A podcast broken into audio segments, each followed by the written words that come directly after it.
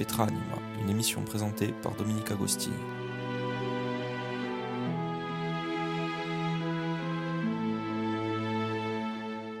Amigue et amis du RCF Gorziga, buongiorno. Aujourd'hui, dans notre émission, nous repartons vers la Haute-Corse et en particulier Calvi pour visiter la citadelle, le palais des gouverneurs et la tour du sel.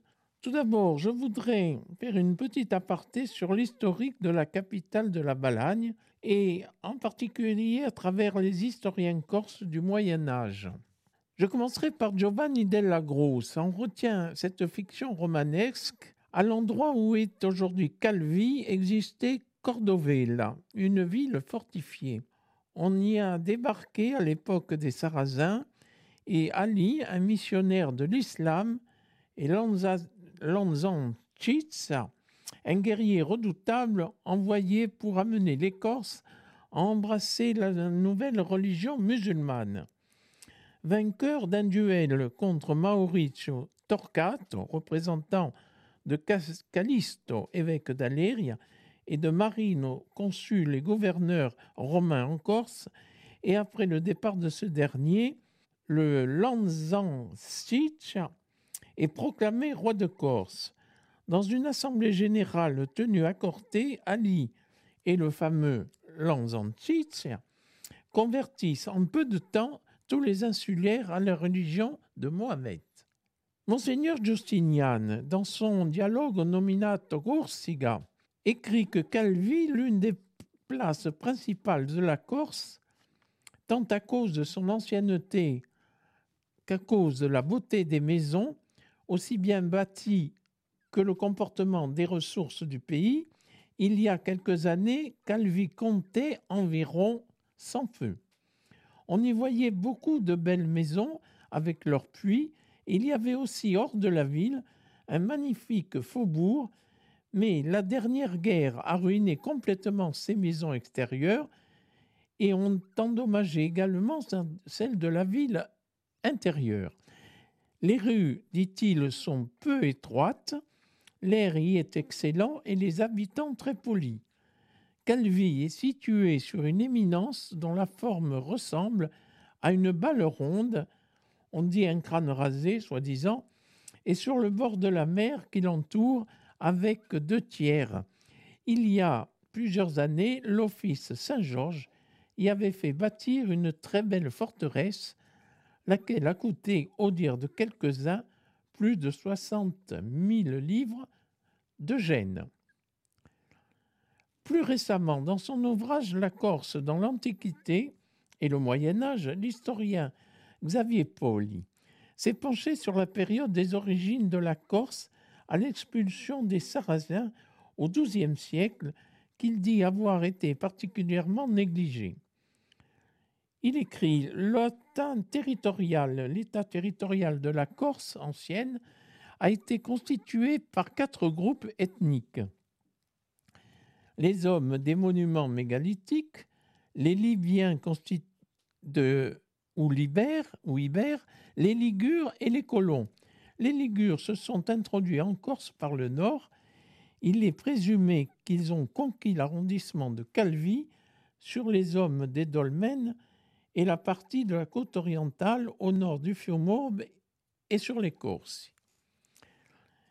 Dès 1161, Gênes prend possession de plusieurs places fortes de l'île, dont Calvi et Bonifacio, et grâce à des familles ligures installées là depuis le XIIe siècle, contrôle le commerce au moins dans le sud de la Corse et dans le Cap. Au XIIIe siècle, l'ordre franciscain à bord de l'île, à Bonifacio en 1215, à Nonza en 1236, à Biguglia en 1236 également, et sur la Punta San Francesco à Calvi en 1213-1215. Au cours de la deuxième moitié du XIIIe siècle, une guerre entre seigneurs amena l'édification de la haute ville et en 1278, Calvis se confédère avec Gênes. Sa fidélité sera constante. Et en 1284, par une victoire navale devant l'îlot de la Méloria, les Génois mettent fin à la puissance navale et politique des Pisans. Les uns après les autres, les seigneurs corses rendent foi et hommage à la République de Gênes. Mais en 1297, Boniface VIII met un terme à cet assujettissement en accordant l'investiture de l'île au roi d'Aragon. On a parlé de, l'invasion des, Aragonais il n'y a pas longtemps avec un très beau livre. Parmi les 26 actes que comporte le Liber Lurium, un a été rédigé en le 15 juillet 1286 ce qui est aujourd'hui nommé l'île Rousse, par lequel Rolandino de Laccio s'engage auprès de Niccolo Zaccaria et Nicolino Perazio à conserver sa forteresse à Sant'Angelo de Balagne au nom de la commune de Gênes et une autre dressée à Gênes le 7 février 1294 par lequel Oberto Doria vend à la commune de Gênes le château de Calvi. En 1298, la cité est reconstruite par Giovanniello de Loreto, allié aux Génois. Plusieurs documents rédigés en 1370 à Calvi, contrats de vente de marchandises ou de location de navires à but commercial, plaintes ou autorisations de représailles entre des Corses ayant attaqué et spolié des commerçants, on a retrouvé à l'Archivio di Stato di Governo est publié par Mollard en 1875. Sous la domination du roi Alphonse V d'Aragon, qui prend la ville après l'avoir assiégée en 1420, Calvi passe en 1453 sous le contrôle de l'office de Saint-Georges, qui l'entoure de solides murailles d'une citadelle et notamment pour se protéger d'éventuelles attaques de Pise Calvi est, avec Bonifacio, Bastia et Ajaccio, l'un des quatre présides génois chargés de surveiller la population ainsi que les routes maritimes. Du Moyen Âge au temps moderne, Calvi a été une ville refuge. Donna Biagia, une plaine répulsive au sud, désertée jusqu'au Vicolet, et durant la deuxième moitié du XVe siècle et au cours du la deuxième moitié de ce siècle, les phénomènes de cette désertification sont bien connus. Poussée de la malaria, ravage du aux guerres intestines à caractère féodal ou des guerres opposant les derniers grands féodaux à la puissance génoise, lesquels pratiquent la terre brûlée et enfin les invasions barbaresques responsables de pillages. Alors la ville de Calvi, jadis regroupée dans deux quartiers, Basse et Hauteville, voit son centre vital se déplacer vers sa sortie orientale où de nombreux commerces du centre-ville se sont déplacés également. Dans la basse ville, la principale artère est le boulevard Wilson, mais l'artère la plus animée est sans conteste la rue Clémenceau, piétonne pendant l'été. Le quai Landry, qui longe le port de Plaisance Xavier Colonne, jusqu'à la tour de Seine, est bordé d'établissements et des terrasses qui, envahissent la chaussée. Enfin, on connaît tous les nuits calvaises chez Tao.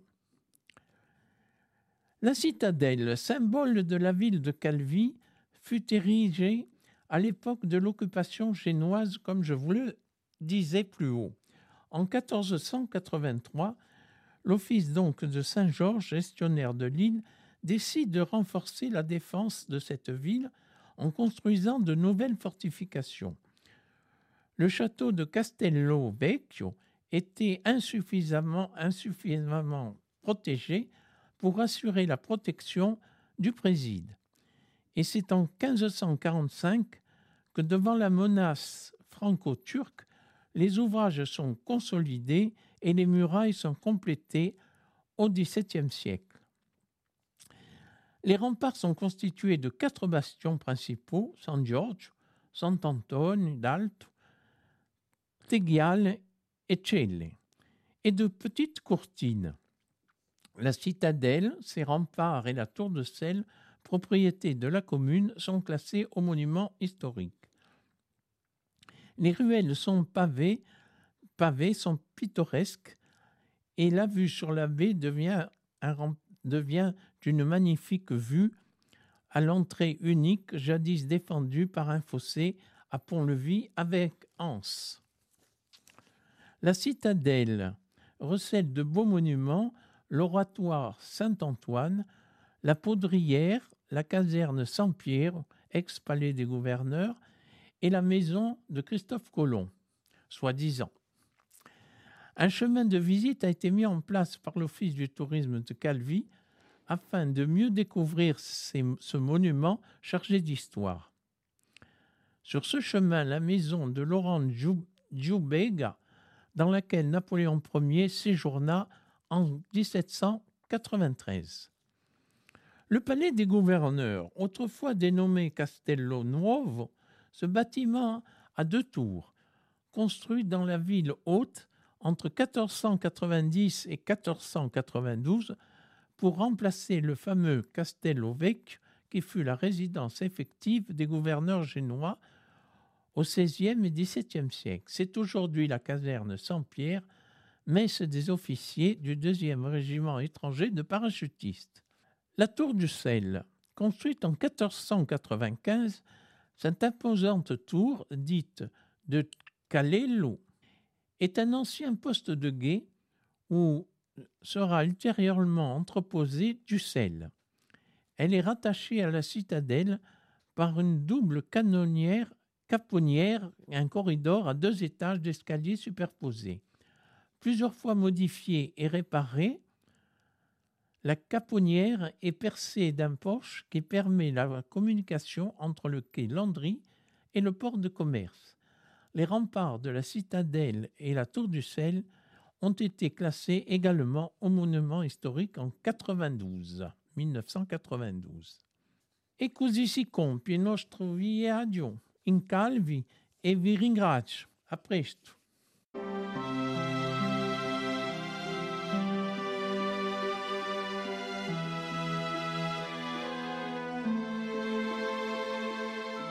Petra Anima, une émission présentée par Dominique Agostini.